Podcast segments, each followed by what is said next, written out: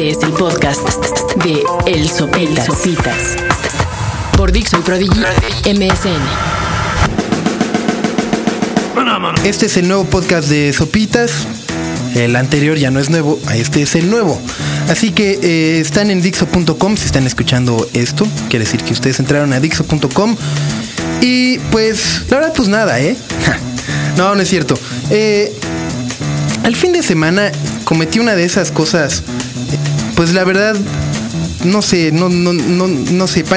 diría que me fui a otro mundial, pero ahora de pendejadas y gané el primer lugar.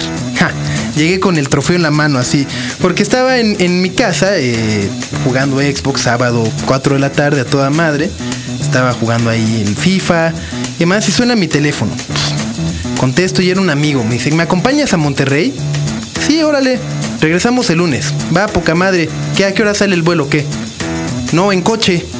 Ay, cabrón. Pues, pues órale. Entonces, me fui a Monterrey en coche. Pero no solo me fui a Monterrey, sino que ya estando ahí dije, pues, pues ya lancémonos a Houston, ¿no? Como, vamos al shopping.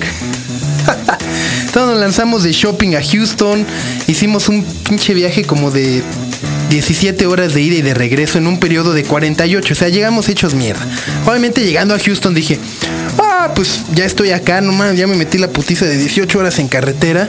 Pues a huevo voy a comprar. Así que apliqué el famosísimo de, de gastar lo que uno no tiene. Entonces comprar pura pendejada, ya saben. Que si el accesorio de no sé qué para el iPod y que si la miquita y que si el chip y que... La chingada. ¡Pum!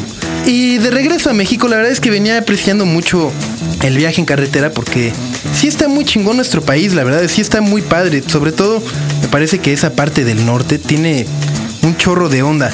Ir por la carretera y estar viendo por un lado los, los plantíos, las cosechas, etcétera, etcétera, ¿no? Luego adentrarte ahí como en los pueblillos y conocer, la verdad, son, son como pueblos que eh, de no ser porque uno va en la carretera y tiene la necesidad, uno no acabaría de, de, conocer. Y es ahí cuando, la verdad, empecé a conocer no sé, no sé si conocer es la, la, la, palabra porque tampoco estuve mucho tiempo ahí, pero empecé a darme cuenta del famoso otro México, ¿no? Es decir, nosotros estamos a toda madre con una, pues la verdad, con una conexión a internet, nuestra computadora, probablemente nuestro iPod, video a toda madre, ¿no? Y, y la verdad, pues como que siempre pensamos que la pobreza se limita a Iztapalapa o al chavillo que está ahí en, en, la esquina, ¿no? Y le damos ahí un pesito, cinco pesos, al güey que nos limpia, el limpia parabrisas, etcétera. Pero como que ahí nos, ahí nos quedamos y ya.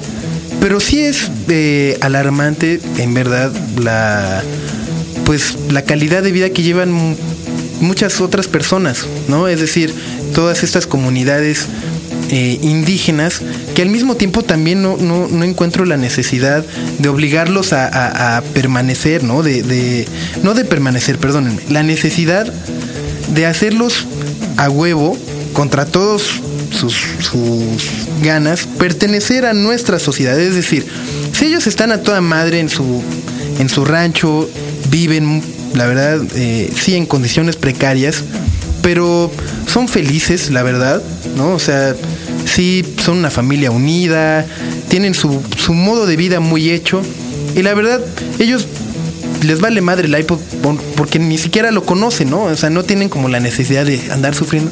Que luego también ese es algo como, como mucho de, digo, no sé, no sé en provincia, pero mucho de los chilangos siempre es como el, el tener más, ¿no? El decir, no mames, es que ya salió el nuevo tenis que no sé qué y te permite que, ¡pum!, cueste lo que cueste.